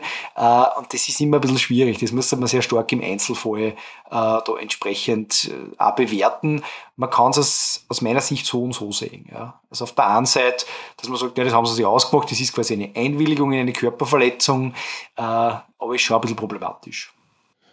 Da kommt immer darauf an, also ob ein wer beim Fußballspielen beißt oder einen Kopfstoß gibt. Ganz genau, da muss ich, da muss ich zugeben, ich kenne jetzt die, die, die Fachfußball-einschlägige Rechtsprechung diesbezüglich nicht, weil ich kein Fußballer bin. Ähm, gerade einmal weiß, wie der Sport grundsätzlich geht, aber, aber ja. Also okay. das sind immer wieder Themen, ja. Wir belassen es bei dem, dass man sich beim Fußball eher nicht beißt und als Schauspieler trotzdem eine ordentliche gezimmert kriegen kann, wenn man wenn man es ernst nimmt das Schauspiel. Theoretisch, theoretisch, theoretisch, ja. Theoretisch. Wobei wir da wieder bei dem sind, äh, jetzt der Ohrfeige zum Beispiel fällt in Österreich unter Beleidigung, das ist quasi ein Privatanklagedelikt, genau. während jetzt ein Faustschlag wieder unter Offizialdelikt fällt. Also äh, das ist immer hart an der Grenze, ja. Ja, und dann wird es natürlich nur komplizierter, wenn der Christian Bale nicht nur Schauspieler ist im Film, sondern vielleicht auch noch mitproduziert und damit ähm, so ein bisschen in die andere Etage des Chefs hinaufruckt und dann trotzdem Angeblich war seinen... der Batman. ah ja, es war eigentlich nur der Batman, also ist komplett wurscht. I'm Batman. I'm Batman. I'm uh, Ja, die Stimme, wenn man sich auf Englisch anschaut, ist es, das, das ähm, bleibt jedem selbst überlassen, ob er das gut findet oder nicht. Aber was ich auch gelesen habe, ist das, dass der Christian Bale die Stimme nicht so arg gemacht hat am Set, sondern dass die dann danach erst so stark verfremdet worden ist, dass das sich so wütend anhört, so äh, kratzig äh, und, und, und so arg versteht. Naja, ähm, ist auch eine künstlerische Entscheidung. Ähm, die nächste Szene habe ich benannt mit Harvey Dent. Der ist ähm, ja ein Fall für die Lawbusters in jeder Hinsicht. Ähm, ich möchte ganz kurz über die Szene reden, wo er, in der, in der der Harvey Dent ähm, kurz nachdem das Attentat auf den Bürgermeister von Gotham City ähm, missglückt ist oder zumindest verhindert worden ist, ähm, vom Gordon, ähm, da entführt er mehr oder weniger einen, einen der Lakaien vom Joker und ähm, setzt ihm eine Pistole an und sagt, ähm, du Kopf oder Zahl quasi, also bei, bei Kopf ähm, lasse ich die laufen, bei Zahl nicht. Und ähm, der, der, der Lakai lässt sich halt überhaupt nicht beeindrucken von dieser Art und Weise. Und in dem Moment, wo er die Münze wirft, wird sie vom Batman gefangen und der unterbricht ihn und sagt, du darfst nicht Base werden, weil du bist der Einzige, der nur gut ist, der Einzige, der nur wirklich der, der White Knight ist im Vergleich zu alle anderen. Und das finde ich auch sehr schön, dass der Harvey Dent so als dieser weiße Ritter dargestellt wird und der Batman als der Dark Knight uh, Roll Credits. Das passt irgendwie sehr gut zusammen. Und dann habe ich mir Gedanken gemacht über den Harvey Dent und über das, ähm, was seine Rolle ausmacht. Und irgendwie ist, das habe ich mir gedacht, ne, das ist, äh, eigentlich war der wahrscheinlich auch bei den Lawbusters dabei. Zumindest ist er ein Ehrenmitglied oder könnte er sein. Ähm, schon auch nicht deswegen, Definitiv. weil er sie, bitte. Definitiv. Definitiv. Definitiv. Also, weil er sich irgendwie traut, dass er in, dass er halt in Gotham so das Gesetz hochhält und das Gesetz wahrt und tatsächlich es schafft, dass er äh, mehr als die Hälfte der, ja, zumindest der Mittelebene Bösewichte hinter Gitter bringt für eine lange Zeit. Ähm, und das ist, äh, ziemlich, ziemlich lässig und es macht auch Spaß im Film nicht nur das äh, Explodieren und die Faustkämpfe und das Schießen anzuschauen, also die Action, sondern auch ein bisschen diese äh, Art und Weise, wie die ähm, ja, wie, wie vor allem der Harvey Dent vorgeht, um äh, Menschen hinter Gitter zu bringen und die, ja, die, der Gerechtigkeit ein bisschen auf die Sprünge zu helfen. Das ist irgendwie cool. Und dann wird er leider oder halt geschichtemäßig und Storytelling-mäßig halt richtig äh, richtig cool, ähm, wird er zum Two-Face. Ähm, und die Ehrenmitgliedschaft bleibt aufrecht. Ja. Auf jeden Fall. Ja, lass was. Lass was. Wir haben die okay. Münze entscheiden lassen. Ist okay, ja, genau. Ähm, der Aaron Eckhart habe ich gefunden, der ist der Schauspieler, der den Harvey Dent spielt, hat gesagt, ähm, Gesetzeshüter wie der Harvey Dent lieben das Recht, ähm, sind aber auch eingeschränkt dadurch. Äh, und das hat mir dann wieder gedacht, äh, also auf die Idee braucht so, ähm, das Recht ist irgendwie ein, ein Ideal, dem man quasi immer wieder hinterherlaufen, oft, weil ja doch sehr viele Gesetze gebrochen werden. Aber das Recht ist irgendwie äh, eine Schranke oder ein Hindernis oder ähm, vielleicht irgendwie dann doch nicht das, was man unter Gerechtigkeit verstehen. Und, und jetzt, da ist jetzt die Frage eben Recht versus Gerechtigkeit. Eine Kunst, wie geht das? Ähm, allen Menschen recht getan ist eine Kunst, die niemand kann. Und ähm, das ist ja das Erste, was man lernt im Jus-Studium. Äh, recht und Gerechtigkeit ist nicht unbedingt immer dasselbe. Oder Michael? Das stimmt, ähm, weil die, die, die Gerechtigkeit, äh, ich sehe das immer wieder, ähm, was subjektiv Empfundenes ist. Ja, also man sieht das gerade im, im, Strafrecht, glaube ich, am plakativsten. Oder vielleicht gehen wir mal nicht ins Strafrecht, sondern gehen wir auf was anderes, im Zivilrecht. Ja. Der eine Nachbarschaftsstreitigkeiten beispielsweise. Ja. Der, der eine klagt den anderen, dass er seinen Baum schneiden sollte oder sowas. Also das sind ja oft triviale Dinge, äh, wo sehr viel Emotion dahinter steckt und wo jeder von den beiden Gerechtigkeit haben will sagt er zumindestens. Gerechtigkeit heißt aber nicht unbedingt, ich versetze mich jetzt in die Lage des anderen oder ich äh, versuche eine, eine, eine Lösung, einen Kompromiss zu finden, sondern eigentlich heißt es, Gerechtigkeit ist dann, wann meinem Wunsch, meinem Recht entsprochen wird. Und das ist natürlich schwierig, weil wenn es zwei Meinungen gibt, zwei Rechtsansätze, zwei Vorstellungen, zwei Wünsche nach Gerechtigkeit, kann meistens nur einer erfüllt werden. wann nicht beide unglücklich sein sollen. Äh, und ein Kompromiss oder Vergleich, wie man es im, im Zivilrecht oft nennt, ist ja oft ein Verlust auf beiden Seiten. Man sagt immer, ein guter Kompromiss ist ein Verlust auf beiden Seiten, ähm, was aber, wenn die Situation sehr emotional ist, sehr schwierig ist. Das heißt, allein aus dem Recht und Gerechtigkeit hat mit dem nicht recht viel zu tun, weil Gerechtigkeit sehr starke moralische Komponente hat, äh, die oft in dieses Rechtskleid nicht passt. Und das ist auch das, was man zum Recht an, an sich sagen kann. Das Recht ist irgendwie so ein Korsett äh, an unserer Gesellschaft. Es stützt unsere Gesellschaft, zwängt es aber natürlich auch ein, weil einfach nicht alles erlaubt ist.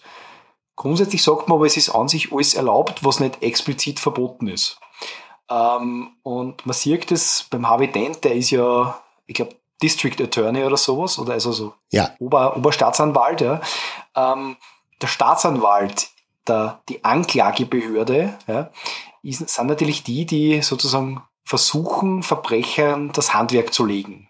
Die Polizei sozusagen arbeitet der Staatsanwaltschaft zu. Die Staatsanwaltschaft muss dann Anklage geben. Die Staatsanwaltschaft ist aber eine objektive Anklagebehörde. Sie muss immer das Für und Wider abwägen. Und das ist zum Beispiel was, was sehr wichtig ist, äh, weil es eben in die jeweiligen Gesetze steht. Und ich glaube, viel besser sieht man es nur äh, bei den Vorschriften der Polizei. Also generell muss man sagen, es ist einfach nicht alles erlaubt, nur um ein Ergebnis zu erhalten. Also diese Geschichte von wegen, ja, ich halte dem eine Pistole an, den, an die Stirn, damit der ein Geständnis macht, damit er mir Information gibt, das ist nicht erlaubt. Ja. Man muss an dieses äh, äh, Stelle wahrscheinlich auch sagen, sorry, Jack Bauer, also ich glaube bei, bei 24 oder wie das Kassen hat, der ist ja oft immer so, zumindest was mir berichtet wurde, äh, immer sehr oft hat Grenzen überschritten, damit er einfach da die Bösen zur Strecke bringt. Das ist nicht so. Jeder Mensch, jeder Rechtsunterworfene hat gewisse Rechte. Äh, und am besten zum Beispiel ist das äh, für mich, ich meine, ich habe das auch am öftesten, äh, in Paragraph 164 Absatz 4 Strafprozessordnung drinnen. Da geht es um die Vernehmung des Beschuldigten. Also Beschuldigter ist wer, der ist noch nicht verurteilt, aber ist beschuldigt. Und da steht ganz klar drinnen, es dürfen weder Versprechungen oder Vorspiegelungen noch Drohungen oder Zwangsmittel angewendet werden, um den Beschuldigten zu einem Geständnis oder zu anderen Angaben zu bewegen. Das heißt, wenn der Beschuldigte, wo wir schon wissen, der ist schuldig wie die Nacht finster, wir haben die Beweise, wenn der sagt, na, das war nicht so, oder na, ich sag euch nichts, oder na, ich gebe euch dieses letzte Puzzleteil nicht, das ihr braucht, dann darf man deswegen nicht bedrohen, man darf ihn nicht foltern und man darf nicht andere Zwangsmittel anwenden. Und das ist ganz was Wichtiges. Der für mich ähm, neben ihm hinsitzen und auf einer verstimmten Gitarre ganz falsch und laut und mit Begeisterung kreischen, so lange bis er endlich gesteht, der Sack. Na, das war halt wahrscheinlich ein Zwangsmittel. Ah, schon. Zugegebenermaßen, und das kann ich aus meiner Praxis sagen, äh, dass natürlich hier die, die, die Grenze oft sehr ausgereizt wird. Jetzt nicht bei der Drogen oder bei Zwangsmitteln, äh, aber, aber natürlich, aber bei den Gitarren, ja. ja, ja. Also eigentlich nur bei den Gitarren, ja. Aber nein, es ist sehr spannend, weil auf der einen Seite man sagt als Gesellschaft, ne, wir wollen ja Verbrechen bekämpfen, auf der anderen Seite uns da natürlich selber einschränken, was aber sehr wichtig ist, weil nur weil ich beschuldigt bin, heißt ja nicht, dass ich schuld bin. Das ist vollkommen richtig. Das ist auch der Gedanke, der, also da können wir uns jetzt, glaube ich, sehr lang unterhalten. Müssen wir mal wirklich ausführlich machen. Aber das ist ja das, wo man immer wieder, auf das man immer wieder stößt, wenn man sich überlegt, ja, wie kann ein Rechtsanwalt oder wie, wie kannst du zum Beispiel jemanden verteidigen ähm, oder ihm die, ja, den rechtlichen Beistand bieten, ähm, aber er beschuldigt ist, ein ganz ein fürchterliches Verbrechen begangen zu haben. Oder selbst wenn er das Verbrechen begangen hat. Es geht ja nicht darum, ähm, ob er es da hat oder nicht, oder selbst wenn er es da hat, es ist jeder ein Mensch. Und der hat verdient, dass er vor dem Gesetz gleich behandelt wird wie alle anderen. Das ist, glaube ich, einer von den Grundpfeilern eines Rechtsstaates, in dem wir uns befinden. Das stimmt, du hast jetzt auch gerade die, die sogenannte Partyfrage, hast du bei uns als Strafverteidiger gestellt. Ja. Äh, nämlich, wie kannst du nur? Ja? Wie kannst du nur? Und es ist tatsächlich ja so, ähm, also erstens einmal die, die Situation, dass quasi ich weiß, dass er schuld ist und alle anderen nicht, die passiert de facto nicht. Also meistens steigt man ja in einer Situation ein, wo es einfach schon polizeiliche Vorarbeit gegeben hat. Und da muss man dann einfach äh, sich überlegen, was ist für meinen Mandanten, dem ich ja verpflichtet bin, also im Gegensatz zur Staatsanwaltschaft bin ich ja nicht objektiv, sondern ich bin subjektiv. Ich stehe auf der Seite meines Mandanten, für das beauftragt er mich. Ja. Und in Paragraph 9 RAO, also Rechtsanwaltsort, äh, Rechtsanwaltsordnung, steht ganz klar drinnen, ich habe unumwunden alles vorzubringen, was meinem Mandanten zum Vorteile gereicht. Mit dem sehr wichtigen zweiten Halbsatz, äh, soweit ich es mit meinem Gewissen vereinbaren kann. Ähm, das ist auch so für viele dann einfach auch die, die Geschichte, wo sie sagen, okay, ich, ich mache einfach kein Strafrecht, weil ich da ein Problem damit habe. Ja. Wenn man sagt, man macht Strafrecht, so wie ich mich zum Beispiel entschieden habe, dann muss man das auch hinnehmen, dass man, sage ich mal, vielleicht auf der Seite von wem steht, wo die breite Gesellschaft sagt, das ist ein Problem. Und trotzdem ist man dafür zuständig, dass man sagt, man gibt jetzt, das ist jetzt nicht der Lynchjustizpreis, ja, was manchmal braucht man sich nur irgendwelche äh, wie soll ich sagen, zum Beispiel unter, unter irgendwelche Zeitungsartikel, äh, also online, irgendwelche Kommentare anschauen. Da wird relativ schnell die Lynchjustiz gefordert, aber wir als Gesellschaft, wenn wir zivilisiert sein wollen, müssen wir über dem stehen. Und das heißt auch, dass jeder, der eines Verbrechens oder eines Vergehens beschuldigt wird, das Recht auf ein faires Verfahren hat. Das ist ja ein Menschenrecht. Und da sind wir Rechtsanwälte, auch wir Verteidiger einfach gefordert, dass wir auf jeden Fall auf das schauen. Ja. Es ist, also es geht da ganz stark um, um die Grundfesten von einer Gesellschaft, um die Prinzipien, an die man sich hält, äh, als, als Leitstern für das Zusammenleben zwischen Menschen, finde ich. Und, Ganz genau. Ähm, das ist zum Beispiel auch recht schön, äh, damit schlagen wir die Brücke zum Film wieder, in dieser Fähren-Szene, wo es diese zwei Fähren gibt, die eine mit, äh, mit die, die Touristen, glaube ich, also die, die normalen Menschen und die andere mit diese Verbrecher. Verbrecher. Ja. Verbrecher, Verbrecher. und und, und, und wo es darum geht, wer sprengt den anderen zuerst in die Luft, weil nur einer über, überlegt und interessanterweise kommt er dann aus, dass die Verbrecher sagen, wir dann das nicht und, und, und soweit ich mich jetzt erinnern kann, und dann die anderen eigentlich abhalten. Ähm, der sagt, er weiß, was passiert und, und er tut das nicht.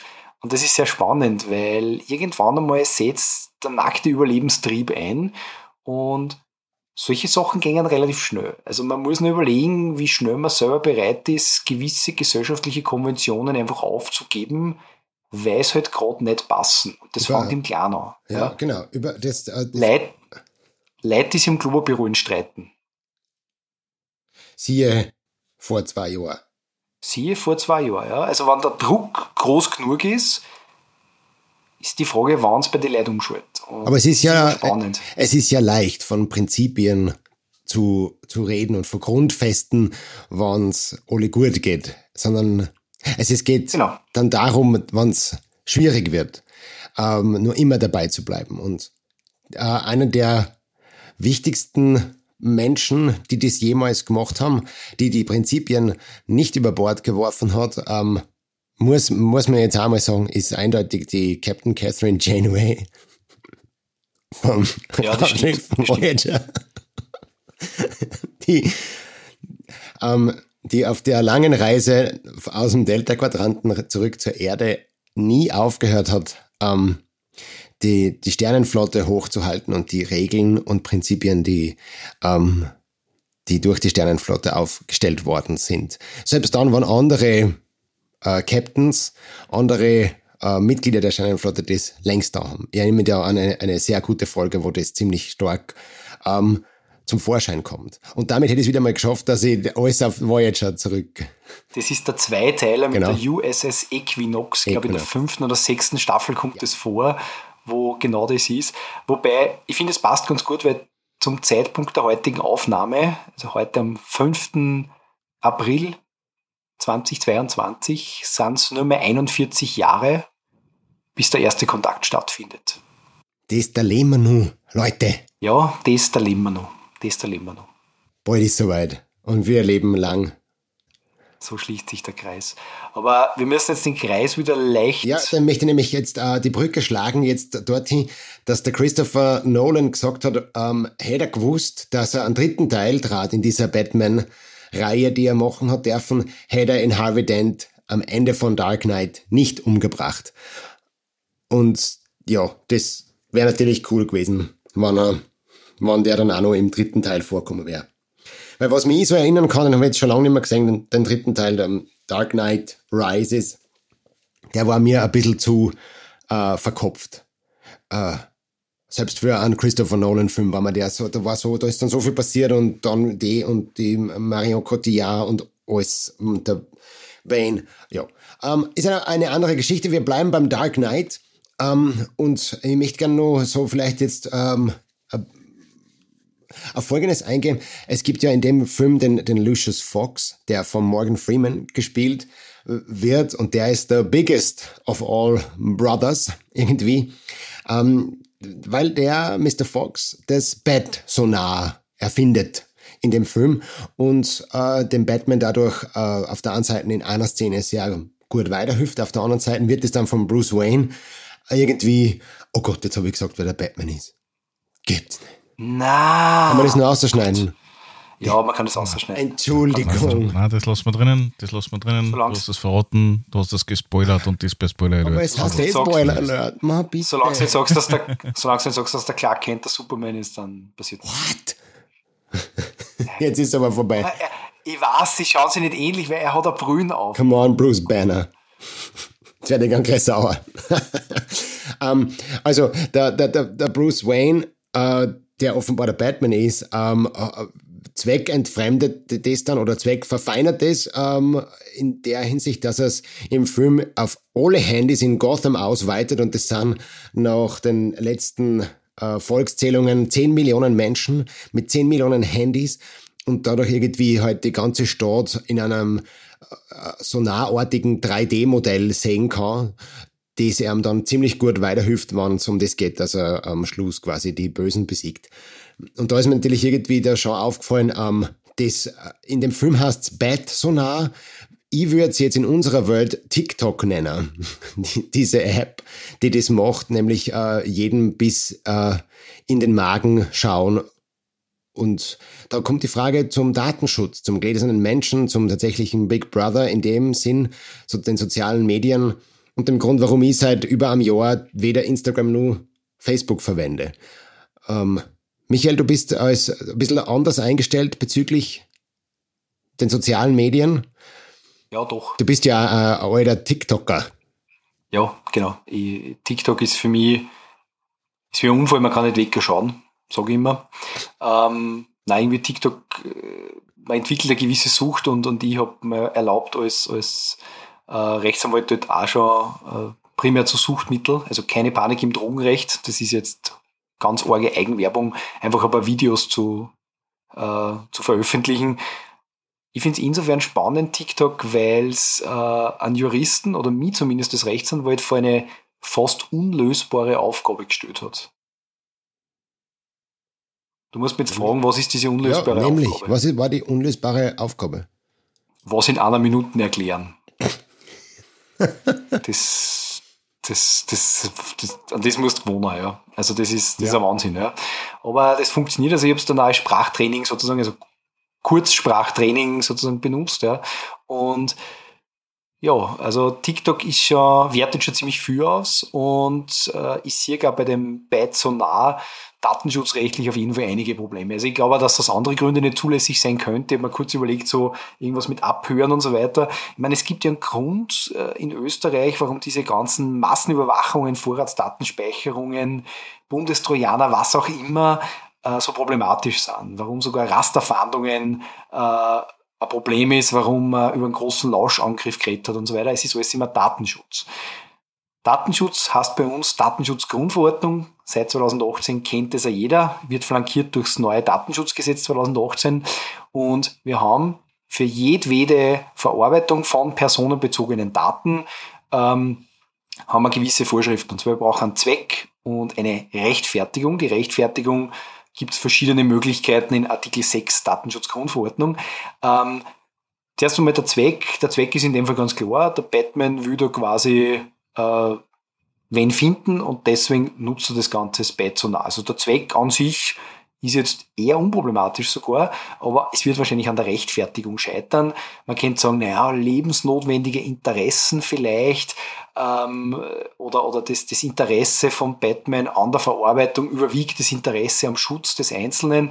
Äh, aber da das einfach so eine riesige Sache ist äh, und, und, und so viele Personen angeht, würde ich sagen, also wenn er nicht von alle eine Zustimmung geholt hat, wird das datenschutzrechtlich problematisch sein. Also ja, er wird damit die Bösen aufhalten, aber die Datenschutzbehörde wird noch an sich einmal anrufen bei Wayne Enterprises und sagt, was soll das? Ja.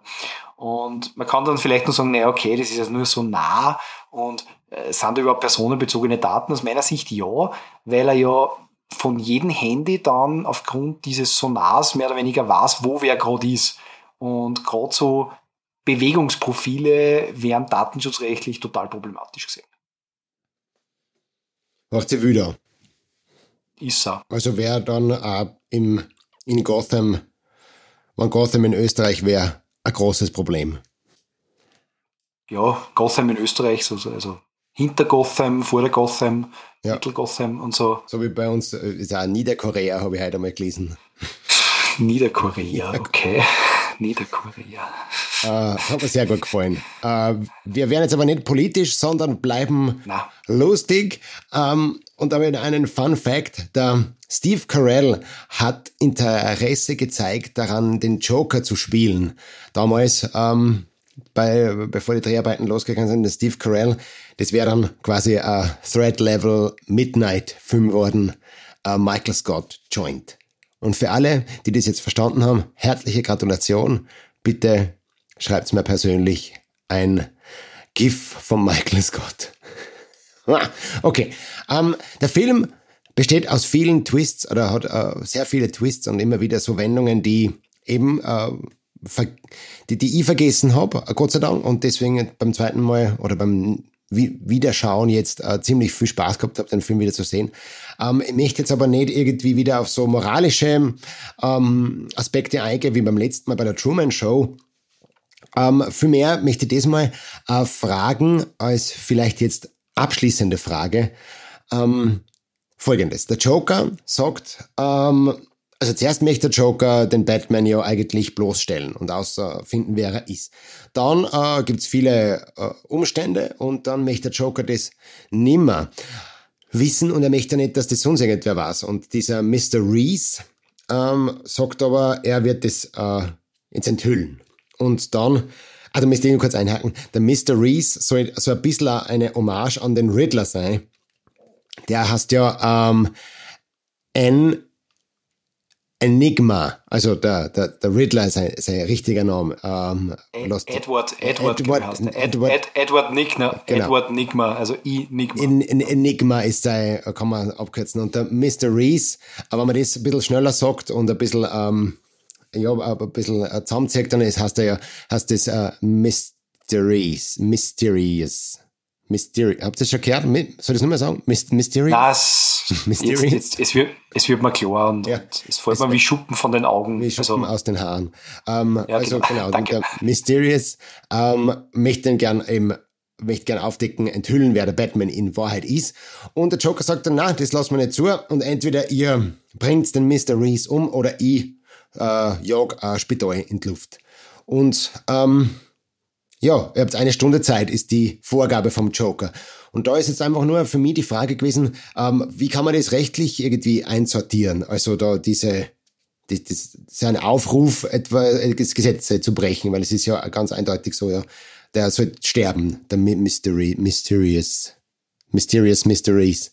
So, äh, Michael, wie würdest du da, ähm, wenn der Joker sonst gar nichts da hätte, sondern nur diese auf, diesen Aufruf gestartet hätte, wie, was würdest du tun als Oberstaatsanwalt? Michael Dent. Ich würde mal eine Münze werfen. ähm, na, tatsächlich, ähm, also man, ich glaube, dass man da jetzt in, in mehrere Richtungen denken kann und man mag mir auch widersprechen, aber es ist letztlich wieder irgendeine Form der Nötigung eigentlich. Also er, er also Nötigung, Paragraph 105 ist ja, ich, ich erzwinge ein Tun, ein Unterlassen oder ein Dulden durch eine gefährliche Drohung oder durch Gewalt.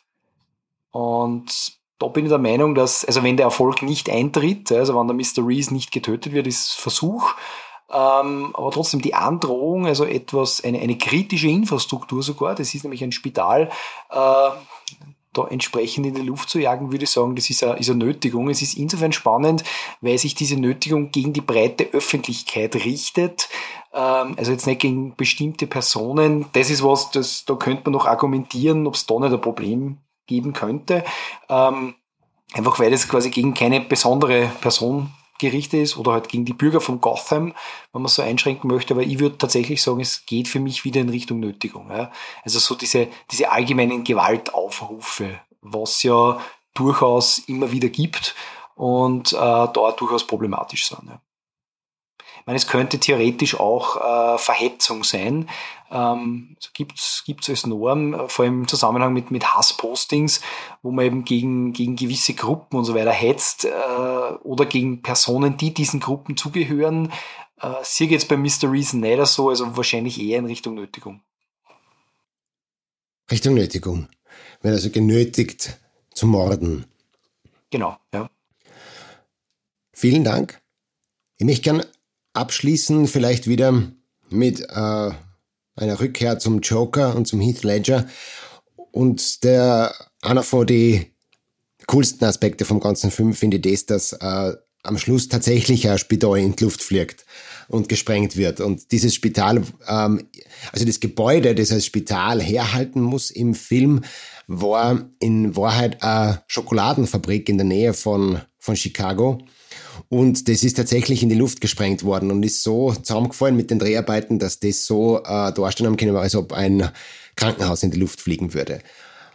Und das ist für mich ähm, quasi, also im Grunde ist es das, der, der Christopher Nolan hat den äh, Heath Ledger für sehr, sehr viele Aspekte gelobt. Zum Beispiel hat er gesagt, er hat ihn als Joker besetzt, weil er fearless ist, der Heath Ledger. Und das ist natürlich äh, eine großartige Aussage, finde ich, für einen, für einen Schauspieler, also für, also ein Charakterzug für einen Schauspieler, angstfrei zu sein, furchtlos zu sein, ist großartig.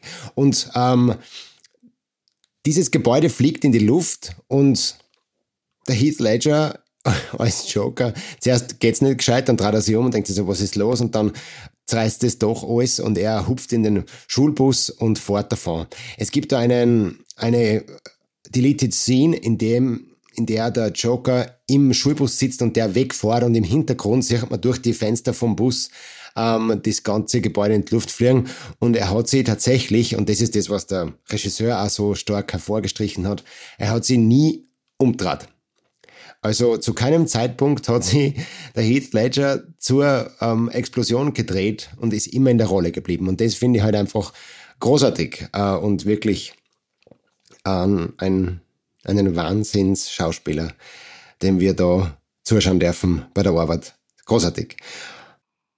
Ist es nicht auch so, dass er, dass, dass er in dieser Szene, wo er quasi das auslöst und es geht dann nicht, dass das irgendwie sogar irgendwie eine Fehlfunktion war oder so? Oder gibt es da das, wo, wo er einfach improvisiert hat und einfach in der Rolle blieb? Ist auch, ähm, also ich habe mir das auch immer tatsächlich so, dass bei so einer riesengroßen Explosion ähm, es, also, dass da wirklich irgendwas so schief geht, ist, der geht ja wirklich aus dem Gebäude raus, während es schon in die Luft fliegt. Das ist ja eine Einstellung. Ähm, es ist, äh, und es, ich habe es dann gefunden, es ist nichts schiefgegangen offenbar, sondern es war einfach zeitverzögert. Ähm, das hat der Heath Ledger zwar nicht gewusst und ist in der Rolle geblieben, also es schmälert seine Leistung als Schauspieler nicht, aber es war nicht eine Fehlfunktion des Zünders oder sonst irgendwas oder menschliches Versagen äh, oder menschliche Verzögerung, sondern es war geplant so, dass der Heath Ledger wirklich äh, zeitgerecht aus dem Gebäude wegkommt und auch weit genug weg ist vom Gebäude, bis äh, bevor es explodiert. Also ja, du hast ah, recht, okay. diese, das, das, das, das Gerücht oder diese Urban Legend gibt's. Man muss aber fairerweise auch noch dazu sagen, dass das Gebäude an und für sich im Originalen wesentlich kleiner, also niedriger war, als wie was man im Kino gesehen hat. Weil das ist ja alles digital erhöht worden und halt angepasst worden, dass man glaubt hätte, dass das ein Krankenhaus ist, weil es sonst nicht plausibel gewesen war. Weil es nur ein Stockwerk oder so gehabt hat. Genau. Ja. ja, sie haben den Rest dann da drauf gesetzt, digital. Ja. Ich möchte, ich möchte an der Stelle noch wissen, war das Charlies Schokoladenfabrik und wann ja, was hat der Johnny Depp dazu gesagt? Der hat sich gedacht, schade, dass ich nicht der Joker bin. Und, und, und, und heißt es, dass, dass Batman und Charlie Schokoladenfabrik im selben Universum spielen? Ja, das ist ab jetzt Kanon. Damit ist der Willy Wonka eigentlich ein DC-Held. Ja, und heißt eigentlich Wayne, Willy Wayne und ist der verschollene Bruder von Bruce Wayne. Und damit ergibt alles einen Sinn. Jetzt ergibt alles einen Sinn. Und ergibt alles einen Sinn. Ich würde noch gerne eine Frage stellen, bevor du den offiziellen Abschluss machst. Aufgrund des unnatürlichen Ablebens von Heath Ledger in seiner unvergesslichen Rolle als Joker, glaubst du, dass das dem Film nochmal einen massiven Auftrieb gegeben hat, weil das Bekanntwerden, das, äh, also das Ableben war ja weit, bevor der Kinofilm äh, wirklich released worden ist, äh, dass, dass das dem nochmal einen Auftrieb gegeben hat, so einen richtigen, so einen richtigen Boost dafür, dass der international nur mehr angekommen worden ist oder hätte es unabhängig davon, ob er überlebt hätte oder nicht, oder das äh, ganz normal weitergelebt hätte, dem Film an, an, an anderen Spin gegeben. Was sagst du? Ich glaube, dass, dass es auf jeden Fall was gemacht hat mit dem Film, dass der Heath Ledger gestorben ist. Was irgendwie schade ist, weil also in jeder Hinsicht passt es einfach nicht, dass er da schon gestorben ist, weil der Film einfach ein, Wahnsinn ist. Das ist einfach ein, ein Meisterwerk. Und es ist, natürlich ist er, er ist gruselig und schier und, und es muss nicht jeder sagen, mir taugt der Film, aber, aber das ist bei, bei Die Hard, finde ich auch so. Die Hard ist, a, ist einer von den von den wenigen perfekten Filmen, die es gibt. Der erste Stirb langsam ist einfach ein Wahnsinnsfilm. Da stimmt alles zusammen. Da passt alles. Besetzung, Dialoge, Pacing, das, das stimmt einfach alles.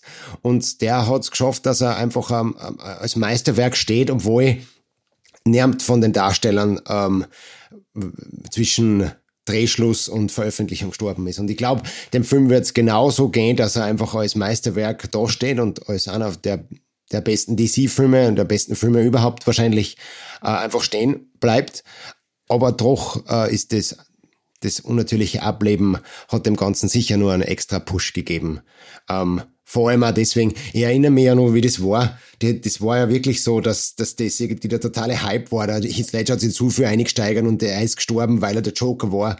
Und es hat er dann auch, nachdem der Film veröffentlicht worden ist, das ist jetzt wieder ein bisschen in Vergessenheit geraten, aber da hat es ja dann auch irgendeinen einen Anschlag gegeben, einen, einen terroristischen Akt oder ein Wahnsinniger hat irgendwie Leid umgebracht.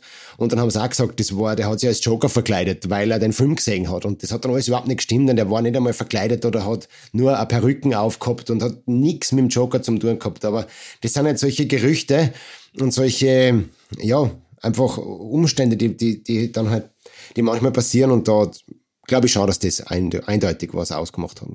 Ich muss ja. sagen, was ich, was ich sehr schade finde, dass der, der frühe Tod vom Heath Ledger ähm, aus meiner Sicht halt der Chance beraubt hat, ähm, weitere großartige Filme zu machen.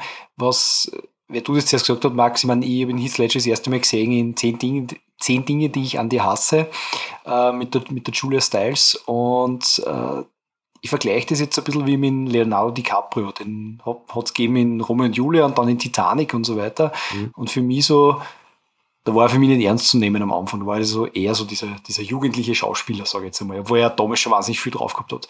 Und dann ist irgendwann einmal gekommen Gangs of New York, der ein wahnsinnig guter Film ist, wo für mich dann der, der, der Leonardo DiCaprio so diesen, diesen wahnsinnig guten Schauspielerstatus erreicht hat. Und das war für mich jetzt beim, beim Heath Ledger irgendwie auch so mit dem Dark Knight erreicht. Also, dass er nachher einfach so diese, diese Ernsthaftigkeit dann. Man, wer da zum Beispiel interessant ist, ist der Matthew McConaughey, der früher, glaube ich, jetzt nur in irgendwelche Romcoms mitgespielt hat, ja. mit, mit der Kate Hudson und damals mit äh, bei äh, wird das heißen, True Detectives in der ersten Staffel äh, mit, mit Woody Harrison dann gespielt hat, wo es ganz was anderes war und dann auch mit Interstellar und so weiter. Also die ja, schon gesagt beim, haben, was einfach kennen. McConaughey war es ja dann auch so, dass der, der hat ja dann auch schon, wie er also parallel zu diesen äh, Liebesromanzen hat er ja dann auch schon die Jury gespielt und so, wo er dann halt auch ja, okay. ein ernstzunehmender Strafverteidiger war. Es war auch ein cooler Film, den einmal zu besprechen. Ähm, und, und andere war, ja, aber du hast vollkommen recht, ich finde es auch, es ist schade.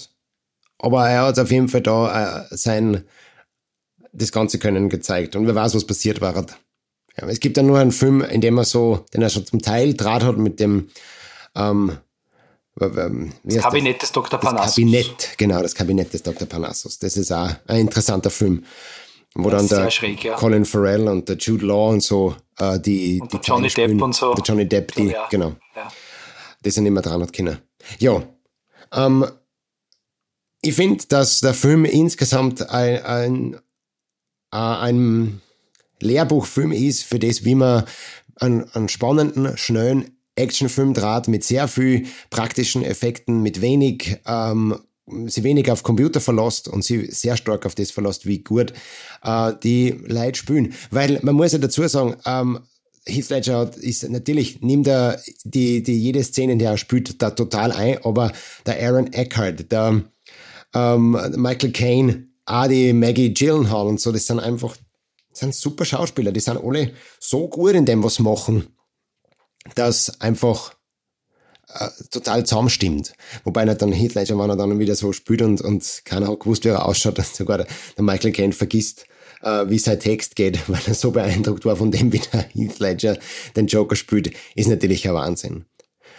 Und auf dieser High Note möchte ich gern diese ähm, Folge für heute beenden, wenn euch das auch recht ist. Michael und Michael, ja. Und wir haben alles gebastelt, was zu basten war. Alles gebastelt. Sind wir zufrieden. Super. Ich Jetzt bedanke passt. mich herzlich beim Michael Krasecker für seine großartige Unterstützung auf der technischen Seite und auch für die immer wieder spannenden und unerwarteten Fragen, die du dazwischen ähm, sprinkelst.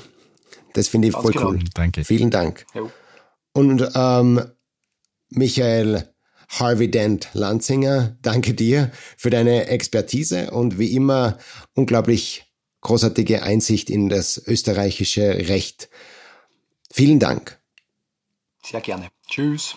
Und abschließen möchte mit Madness, as you know, is a lot like gravity. All it takes is a little push.